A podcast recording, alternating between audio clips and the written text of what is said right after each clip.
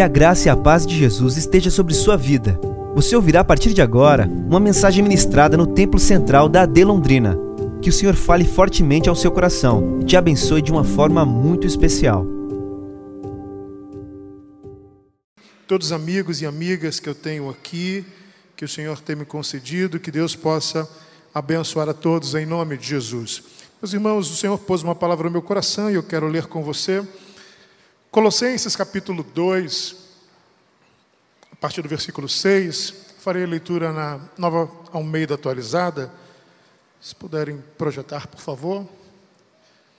Está ali o texto. O texto para nossa meditação esta manhã. Eu estou aqui em Londrina de novo, estou ali na quadra sul desde sexta-feira com o pastor Silvio e o pastor Elias fez esse convite gentil de estar aqui com os irmãos que me trouxe muita alegria. Então vamos, palavra do Senhor, Colossenses capítulo 2, versículo 6 diz: "Portanto, assim como vocês receberam Cristo Jesus, o Senhor, continuem a viver nele, estando enraizados e edificados nele e confirmados na fé, como foi ensinado a vocês, crescendo em ações de graças. Vamos orar. Obrigado, Senhor, pelo privilégio que nós temos de mais uma vez ouvirmos a tua palavra. Pedimos que o Senhor fale aos nossos corações, que teu Espírito Santo tenha toda a liberdade para ministrar conforme a necessidade que cada um apresenta diante de ti esta noite. Confiamos no teu amor, na tua bondade e misericórdia, que nunca nos abandonam. Pedimos mais uma vez as tuas bênçãos para esse momento, em nome de Jesus. Amém. Queridos, o tema para essa mensagem é Seja enraizado. Você pode repetir comigo? Seja enraizado. Mais uma vez, seja enraizado. O apóstolo Paulo, ao escrever essa carta, chegando no versículo 7, pode deixar o 7, por favor? Ele vai falar aos irmãos da igreja de Colosso sobre a necessidade deles estarem enraizados. Óbvio que nós sabemos, e o pessoal que vai fazer o Enem hoje estudou isso, antes do processo do enraizamento, existe o primeiro estágio da planta ou da árvore, seja qual for, que é o momento celular, quando ela está no formato de célula. De célula não, de semente, perdão, que é um formato celular, que são as sementes. E eu tenho constatado que eu estou chegando a uma idade mais avançada. Apesar de ter uma carinha nova, eu tenho me sentido cada vez um pouco mais velhinho. Eu não me sinto velhinho por causa dos cabelos brancos, porque eu não tenho cabelo. Então, não é pelo cabelo branco, mas por algumas manias que eu tenho adquirido. E eu estou com mania de planta. Eu não sei se mais alguém aqui tem mania de planta. Tem alguém que tem mania de planta aqui além de mim? Glória a Deus, tem. Tem outros velhinhos aqui comigo. Mania de planta. Tenho mania de pegar planta e levar para casa. E minha esposa fala assim: meu filho, em nome de Jesus, para de trazer planta para casa, que a nossa casa está parecendo uma botânica, de tanta planta que você botou aqui dentro de casa. Mas eu criei essa mania, e a primeira plantinha que eu levei lá para casa para plantar, eu fui ao mercado, olhei lá um pacotinho de semente, falei, eu vou comprar esse pacotinho de semente. E aquilo me encucou, porque eu olhei assim, mas como que eu compro uma semente no mercado, coloco ela na terra, jogo água e ela vai germinar e vai nascer uma planta? Falei, como que pode um trem que está dentro de um pacote plástico ser lançado na terra e germinar. Liguei para uma amiga minha, que é bióloga, e falei: Michele, me perdoe, minha amiga, eu faltei essa aula de biologia, eu cabulei a aula e não entendo por que, que eu posso comprar uma semente num pacotinho no mercado, jogá-la na terra e fazer com que aquela semente, daqui a um tempo, ela germine e saia dali uma plantinha. Ela falou: Léo, vou te explicar. A semente ela tem três camadas ela tem uma camada protetora, três, três estágios, aliás. Tem uma camada protetora, ela tem uma reserva nutricional e tem um embrião, que é a planta propriamente dita. O que você vê lá no mercado é a camada protetora, aquilo que protege tanto a reserva nutricional quanto o embrião. Dentro da camada protetora está ali a reserva nutricional. A semente ela consegue se alimentar daquela reserva durante um tempo. Só que se passar o tempo dela criar raízes, ela vai morrer. Então ela pode, durante um tempo, utilizar somente aquela reserva nutricional para se manter viva. Mas há necessidade dela ser despertada para criar raízes. E esse despertamento acontece justamente quando ela é lançada na terra e lança-se água sobre ela. Ela é despertada e começa a desenvolver raízes e ela passa a ser alimentada através das raízes. Aqueles que precisam fazer prova do Enem hoje, então já está a dica de biologia, se cair a parte de semente. Olhando para essa explicação, e o que o apóstolo Paulo está dizendo sobre sermos enraizados, nós entendemos que nós precisamos passar por processos de amadurecimento, como cristãos. É isso que ele está dizendo à igreja de Colosso. É necessário que vocês passem por um processo de amadurecimento. No primeiro estágio, todos nós nos manifestávamos como uma semente, bem pequena, bem frágil, tínhamos uma camada protetora e tínhamos reservas nutricionais que nos mantinham vivos. Que reservas são essas, pastor? São aqueles irmãos que de uma forma muito usada por Deus, sempre estão no pé de um novo convertido, de alguém dizendo: vamos para a igreja, vamos orar, vamos buscar o Senhor, vou passar na sua casa para te levar para a escola bíblica dominical, vou passar na sua casa para te levar para a oração. Esses irmãos, eles são a reserva nutricional para aqueles que estão iniciando a sua vida na fé, que precisam ser alimentados por alguém até que criem suas próprias raízes. Só que chega um momento em que nós precisamos desenvolver o nosso próprio hábito de separarmos tempo para o Senhor, de termos um tempo para oração, de termos um tempo para comunhão, para praticar aquilo que nós conhecemos como as disciplinas espirituais. Eu não posso viver a minha vida inteira dependendo de que alguém diga que eu devo ir à igreja, de que eu devo orar, de que eu devo ler a Bíblia, de que eu devo jejuar. Os irmãos entendem isso, digam amém. Então, há um tempo em que a reserva nutricional faz sentido, mas Paulo está dizendo: chegou a hora de enraizar. Ou seja, chegou a hora de aprofundar as suas raízes, para que você não dependa mais da reserva nutricional, porque a raiz, ela recebe os nutrientes, a seiva da planta, ela vem dos nutrientes que a raiz vai captar a partir do solo. E as nossas raízes, segundo Paulo, devem estar plantadas, alicerçadas no Senhor Jesus. Como cristãos que somos, e isso ele diz no versículo 6, nós devemos estar nele, nós devemos nos mover nele, nós devemos estar arraigados nele, nós devemos estar presos nele, nós devemos ser sustentados por ele. Alguém confirma isso glorificando ele esta noite? Precisamos estar enraizados. Então, uma vez enraizados, eu quero falar sobre três pontos rapidamente com os irmãos.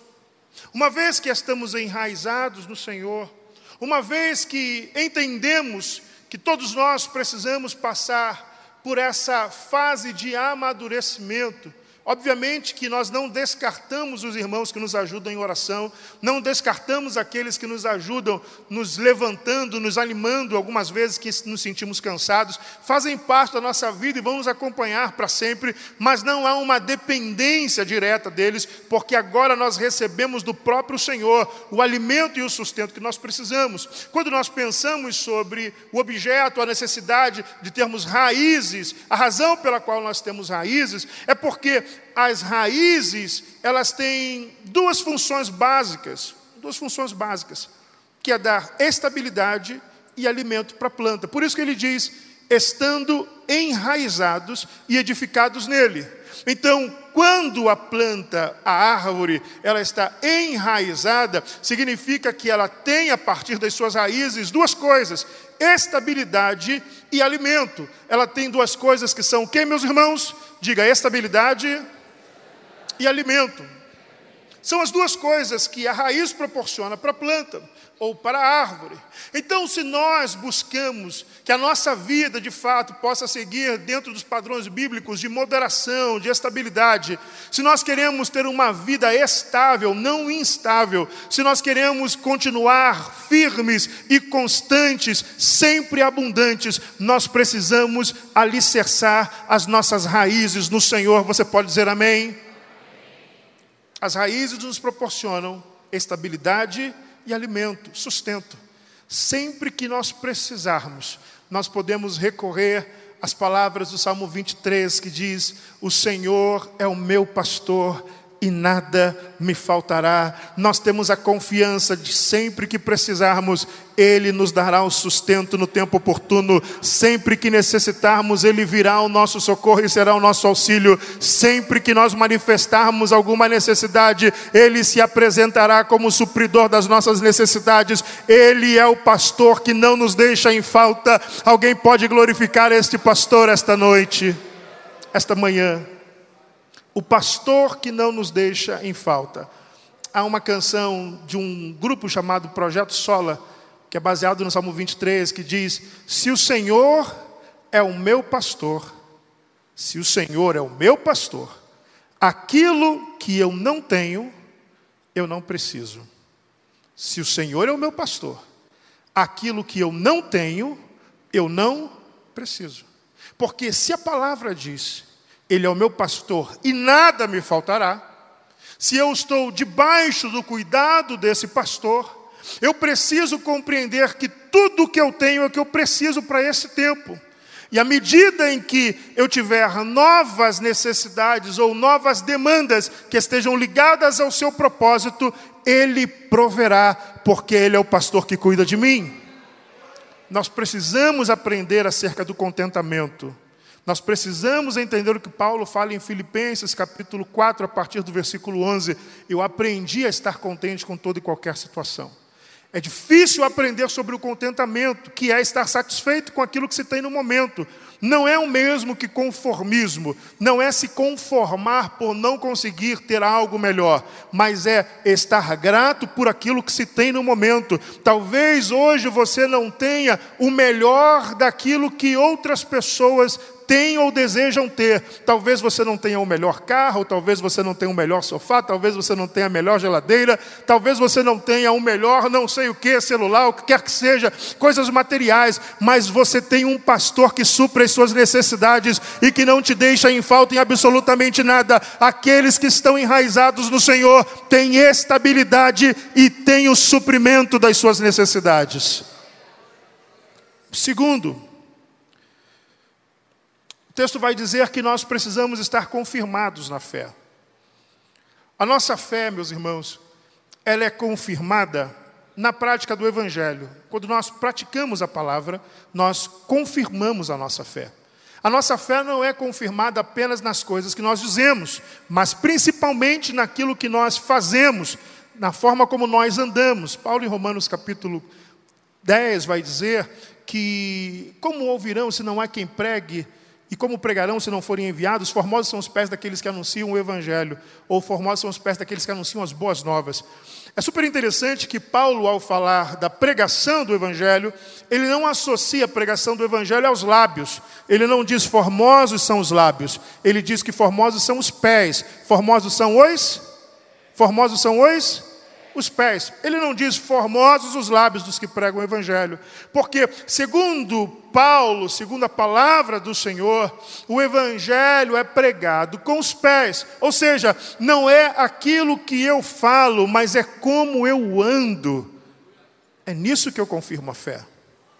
Não é nas coisas que eu digo, porque estar aqui na plataforma para falar aos irmãos sem temor é fácil com temor é difícil, porque você precisa ter a sua fé confirmada nos seus passos, você precisa ter a sua fé confirmada nas suas atitudes, naquilo que a sua esposa, os seus filhos percebem, que os seus vizinhos percebem, que os seus pares no trabalho percebem. Então, confirmar a fé não está ligado a um discurso que nós fazemos, mas a um estilo de vida que nós praticamos. Então, que a nossa fé seja confirmada naquilo que nós vivemos diante do Senhor. Você pode dizer amém?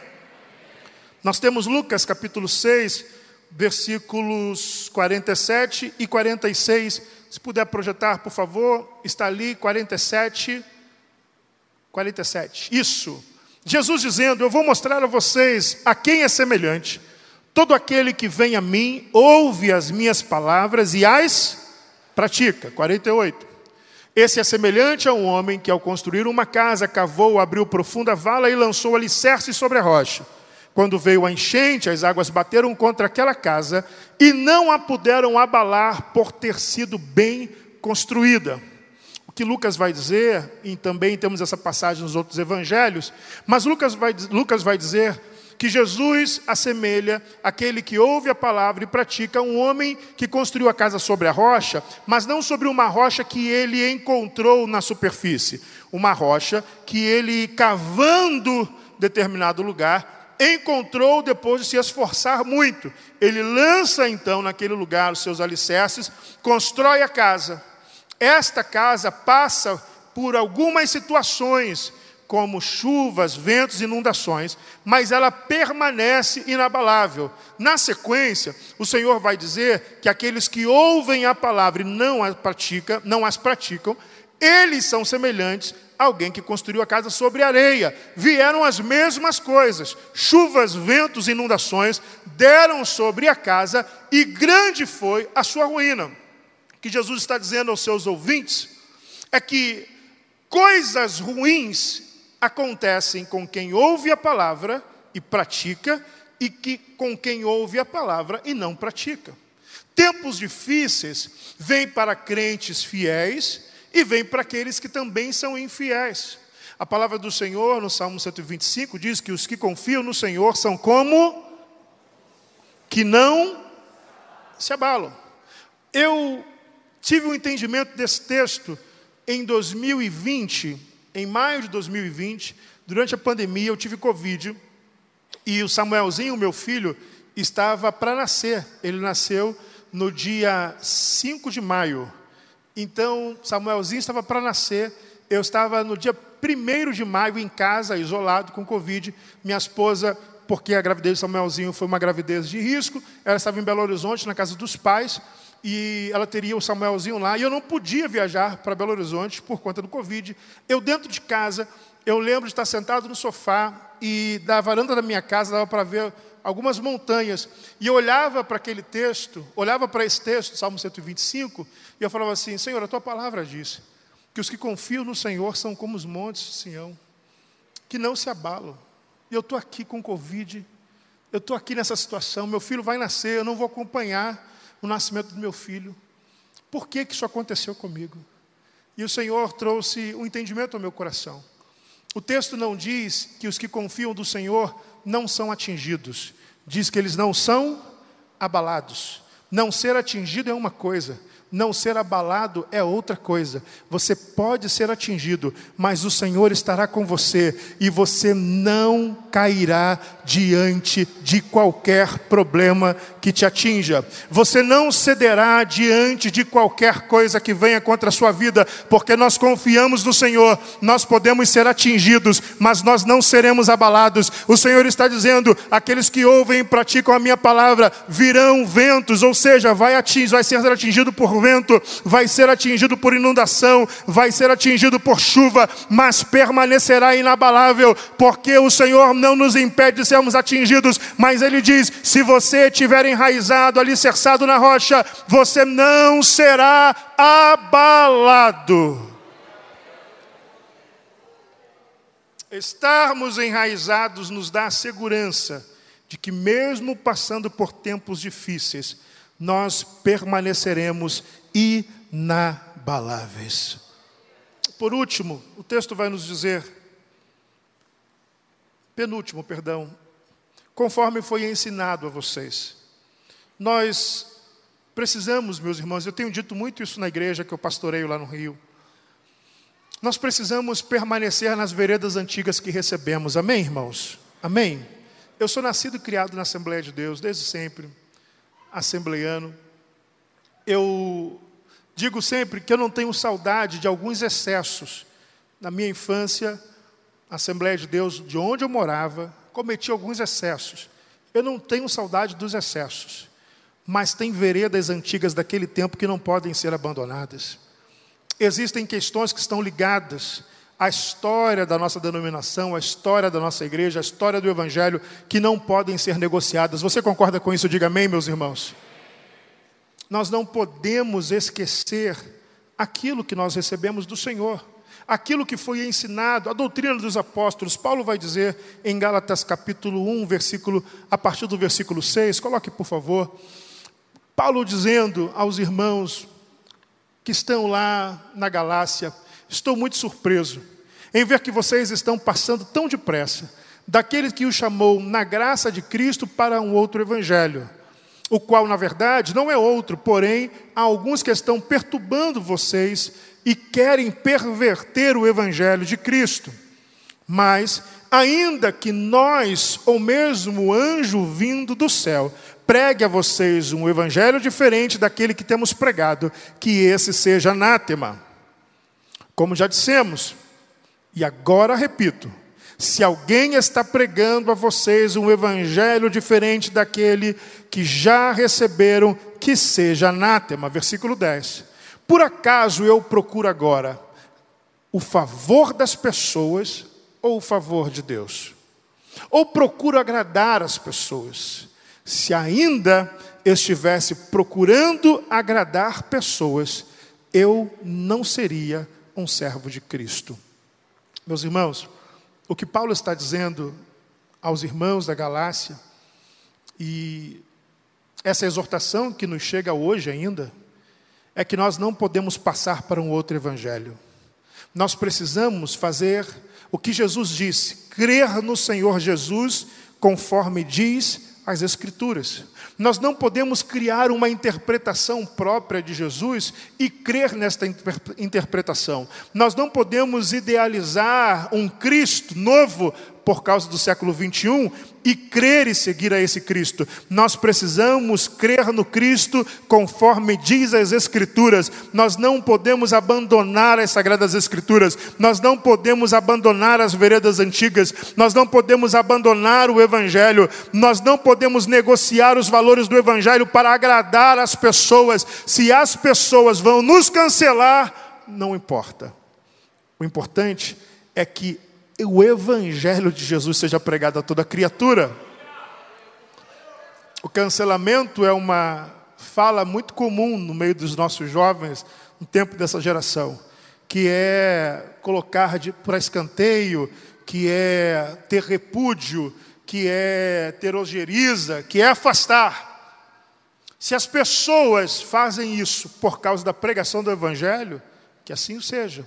O Senhor disse que seríamos bem-aventurados quando essas coisas acontecessem. Mas o que nós não podemos é passar para um outro evangelho, que na verdade não é evangelho. Nós não podemos encontrar Cristo fora das Escrituras. Nós não podemos seguir um judeu bonzinho que pregou o amor e não pregava correção. Esse não é o Cristo das Escrituras. O Cristo das Escrituras, ele é santo, santo, santo, santo. E é esse Cristo que nós pregamos. Agora sim, por último, Paulo vai dizer, fechando o que nós lemos em Colossenses 2, crescendo em ações de graças. Pessoas que são enraizadas sempre têm uma palavra de gratidão. Sempre terão uma palavra de gratidão. Meus irmãos, nós precisamos adotar esse estilo de vida baseado na gratidão. Você não é quem você é hoje, você não está onde você está hoje, você não tem o que você tem hoje, somente porque você se esforçou, somente porque você estudou, somente porque você batalhou. Não. Deus usou pessoas para ao longo da trajetória da sua vida te abençoarem, te abrirem acesso e facilitarem a sua entrada em determinados lugares. Quantos confirmam isso levantando a mão? Nós precisamos ser gratos ao Senhor. E uma das grandes lições de gratidão que eu tenho na palavra do Senhor é na multiplicação dos pães. Jesus, sabendo o que ia fazer, diz João 6,6, ele ora para uma multidão que estava ali ouvindo seu discurso. Ele chega para os discípulos e diz assim: vocês precisam alimentar esse pessoal. Precisamos dar de comer a esse pessoal. Os discípulos olham aquela multidão de pessoas, cinco mil homens, fora mulheres e crianças. Eles veem aquilo como uma missão impossível. Eles dizem: Senhor, nem se nós tivéssemos dinheiro, nem se nós tivéssemos recursos, o que nós não temos, nós não teríamos um lugar para comprar alimento para essas pessoas todas. Vamos dispersá-los, vamos dispensá-los, a fim de que eles possam ir pelas cidades e encontrar um lugar para pousar e para comer. E Jesus diz: Não, procurem alguma coisa, vejam o que vocês conseguem. Um dos evangelistas vai dizer que chegou um menino e se apresentou com cinco pães e dois peixinhos. Os discípulos pegam os cinco pães e dois peixinhos e deixam o menino ali quietinho no canto. Eu imagino Jesus perguntando assim: Ei, vocês conseguiram alguma coisa? Eu falei: Não, temos nada. Nada senão cinco pães e dois peixes. Foi o que a gente conseguiu. No meio de uma multidão de cinco mil pessoas, eles conseguiram cinco pães e dois peixes. Cinco pães, cinco mil pessoas não, cinco mil homens, fora mulheres e crianças, em torno de 20 mil pessoas, cinco pães e dois peixes. Só que não é nada, não resolve o problema. Eles olham a multidão diante de si e olham os cinco pães e dois peixes. A, a, a proporção é, é clara, não dá, não dá. Não serve. O que nós temos não serve como solução. Jesus diz: olha, faz o seguinte, manda todo mundo sentar, e tragam aqui os cinco pães e dois peixes. Jesus pega os cinco pães e dois peixes, levanta e agradece ao Senhor. Primeira lição que eu aprendo nesse momento é que eles estavam chamando aquilo que eles tinham, cinco pães e dois peixes, de nada. Jesus pega a mesma coisa que na mão deles eles haviam denominado como nada, e ele agradece a Deus. Primeira lição: há pessoas que se tivessem aquilo que você tem hoje estariam agradecendo e não reclamando. Há pessoas que, se tivessem aquilo que você tem hoje, não estariam reclamando, estariam agradecendo. Os discípulos estão reclamando porque não conseguiram. Senhor, não é nada, não resolve, não é o suficiente. Jesus pega os mesmos cinco pães e dois peixes, agradece. E aí, qual é o resultado da gratidão? ele entrega para os discípulos os mesmos cinco pães e dois peixes. E a multiplicação começa. A Bíblia diz que todos comeram até se fartar e sobejou em cestos. Segunda lição que eu aprendo nessa passagem, que a gratidão é a mãe da multiplicação. Você pode repetir isso comigo? A gratidão é a mãe da multiplicação. Mais uma vez, vamos lá? A gratidão é a mãe da multiplicação. Seja grato pelo que você tem, meu irmão. Aqueles que estão enraizados no Senhor têm uma vida em total gratidão ao Senhor.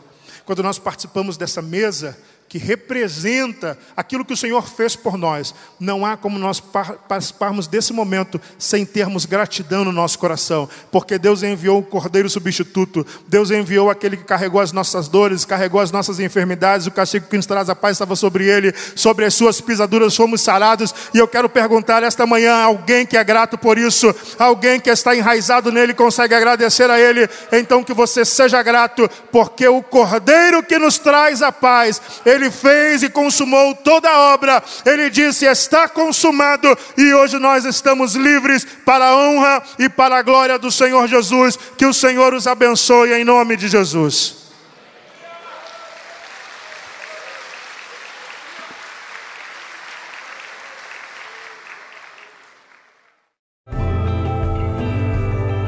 Essa foi uma mensagem ministrada no Templo Central da AD Londrina. Acesse nossas redes sociais no Facebook, Instagram e YouTube e fique por dentro de tudo o que está acontecendo.